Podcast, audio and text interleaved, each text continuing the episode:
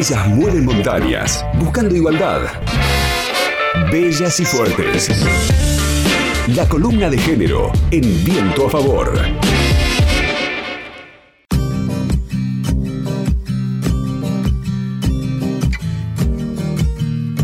Se cierra la votación. Resulta aprobado con 38 con 38 votos afirmativos y 29 negativos y una abstención resulta aprobado.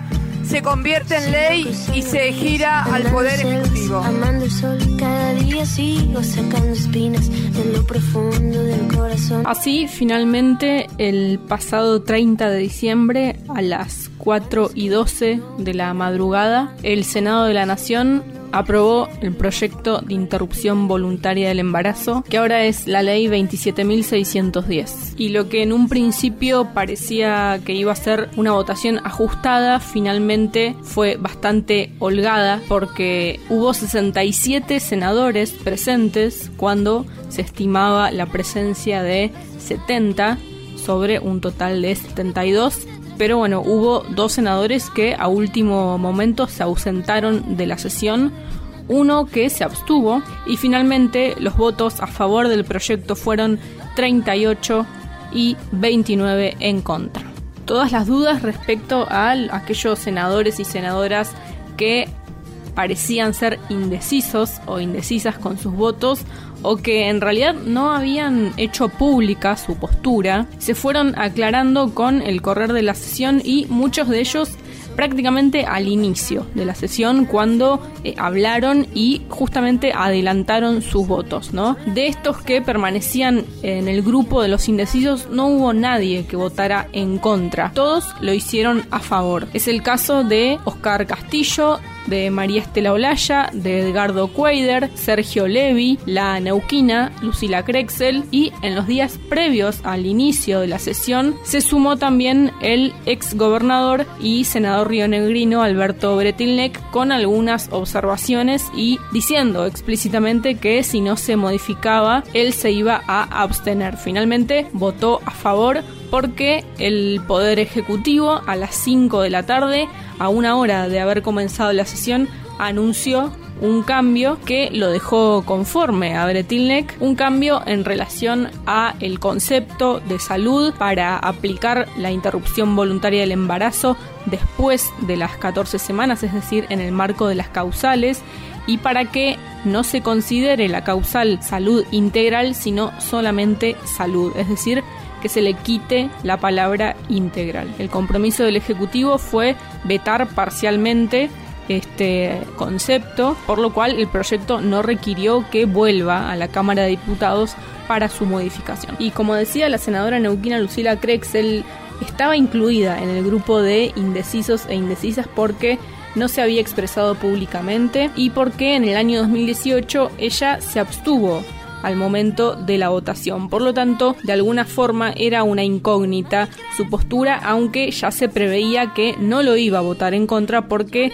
incluso fue ella misma quien hace dos años atrás presentó su propio proyecto para despenalizar el aborto, que recordamos no es lo mismo que legalizar eh, para despenalizar el aborto hasta las 12 semanas de gestación, por lo cual era muy poco probable que votara en contra. Pero bueno, su discurso fue uno de los más esperados y de hecho en la vigilia que se hizo fuera del Senado también fue uno de los más aplaudidos por la contundencia de sus palabras. Escuchamos una parte del discurso de Lucila Krexel. Los abortos no deberían existir, es otra de las cuestiones que se afirman, pero los abortos existen. Y entonces me pregunto, ¿qué es lo que falló? La estrategia punitiva fracasó y peor aún, castigó duramente a mujeres por condenarlas injustamente. Está demostrado que la prohibición y la criminalización no disuaden la realización de los abortos, sino que además ponen en riesgo a las mujeres. Entonces, la pregunta que cabe realizarse es qué cambió desde el 2018 cuando se rechazó el proyecto de IBE. Nada cambió desde entonces. Las mujeres siguieron abortando y muchas de ellas en condiciones de soledad, ocultamiento e inseguridad. Estamos ante una cuestión de derechos humanos porque la negación a la salud es un acto intolerable de discriminación hacia las mujeres y una violación de sus derechos fundamentales.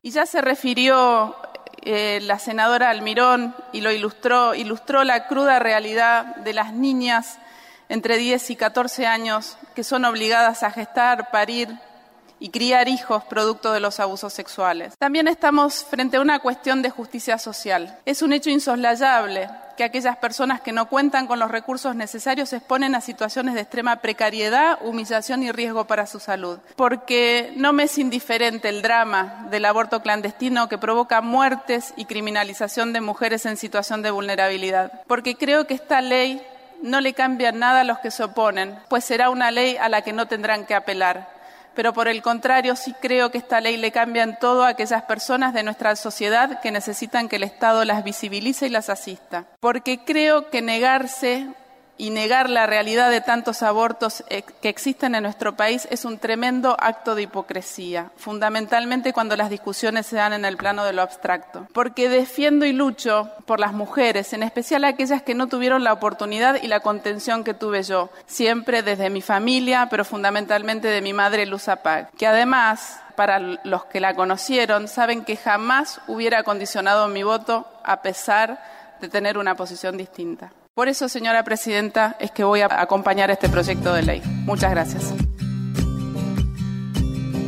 De esta forma, entonces, la senadora neuquina Lucila Krexel anunciaba su voto a favor del proyecto de interrupción voluntaria del embarazo que finalmente se aprobó en nuestro país el pasado 30 de diciembre y que hoy es la ley 27.610. Hubo algunos senadores que eh, advirtieron algunas observaciones que en realidad se abstuvieron en el artículo 16, que votaron a favor del proyecto en general, pero aclararon su abstención en relación con el artículo 16. Y este en realidad es uno de los artículos esenciales de la ley, ¿no? Porque recordemos que esta ley no solamente despenaliza, sino que legaliza. Y justamente el artículo 16 es el que modifica el artículo 86 de nuestro Código Penal y asegura que no es delito el aborto realizado con consentimiento de la persona gestante hasta la semana 14 inclusive del proceso gestacional y fuera del plazo establecido no será punible el aborto si el embarazo fuera producto de una violación o si estuviera en riesgo la vida o la salud de la persona gestante. Es decir, cuando la IVE se da en el marco de la ley, lógicamente la mujer o la persona gestante no puede ser imputada y no puede recaer sobre ella un proceso penal. Y sobre este tema justamente ya han salido algunas novedades en relación a qué pasa con las mujeres que actualmente permanecen con causas penales abiertas en cursos por haberse realizado abortos dentro de las 14 semanas del proceso gestacional. En este sentido, por ejemplo, Telam hace pocos días informaba que en estos casos las mujeres deberán ser sobreseídas automáticamente por la justicia en el momento en que entre en vigencia la ley 27.610. Actualmente nuestro país no tiene datos oficiales sobre la cantidad de mujeres que están criminalizadas por los abortos, por lo que algunos números que se manejan son por parte de distintas organizaciones y ONG. Por ejemplo, en Tucumán hay una ONG que se llama Mujeres por Mujeres, en donde se realizó un relevamiento entre los años 2013 y 2019 y en esta investigación se relevaron 534 causas de abortos y solamente un 1% de sobreseimientos. Otra investigación la realizó el Centro de Estudios Legales y Sociales, el CELS, que empezó a hacer el relevamiento en el año 2019 y la semana pasada informó 1.532 mujeres que afrontan actualmente causas penales por aborto y 37 por eventos obstétricos criminalizados en 17 provincias distintas de nuestro país. Y de aquí en adelante, lógicamente, queda un gran camino por la aplicación efectiva de la ley de interrupción voluntaria del embarazo creo que sobre todo en las provincias del norte de nuestro país, en donde incluso actualmente hay que batallar fuertemente para que se aplique la ILE, ¿no? Los casos de interrupciones legales del embarazo, bueno, hemos conocido eh, casos de niñas que han sido abusadas, que han sido violadas, por ejemplo, en Tucumán o en otras provincias en donde se ha obstruido la práctica y el acceso de las niñas eh, al asile por lo tanto creo que eh, en esas zonas quizás va a ser bastante más complicado de aplicar. En el caso de nuestra provincia de Neuquén y en Río Negro, por suerte tenemos otro contexto, un contexto bastante favorable. Lógicamente esto no quita que también sea complejo en determinadas zonas, quizás en lugares más alejados del interior de la provincia. Actualmente tenemos muchos hospitales de Neuquén en donde hay equipos ya conformados eh, de consejerías y en donde se trabaja ya hace varios años sobre la SILE, por lo tanto la aplicación de la IBE no va a lograr mayores inconvenientes, pero claramente en aquellos lugares en donde no se está garantizando actualmente la ILE, sí va a haber que hacer un trabajo mayor. Y sin dudas la aprobación de esta ley significa un enorme, enorme avance en el movimiento de mujeres y feministas de nuestro país y de la región, en realidad de Latinoamérica, porque Argentina se convierte en realidad en el país de mayor extensión territorial de Latinoamérica, con una ley de interrupción voluntaria del embarazo. Así que el logro que implica la aprobación de esta ley realmente es muy, muy grande y quizás eh, hoy 5 de enero no lleguemos a dimensionarlo completamente, pero bueno, sí claramente y estamos convencidas de que lo será hacia futuro. Vas a estar aquí, aunque yo me oculte tras la montaña, encuentro un campo lleno de caña, no habrá manera, mi rayo de luna, que tú te vayas.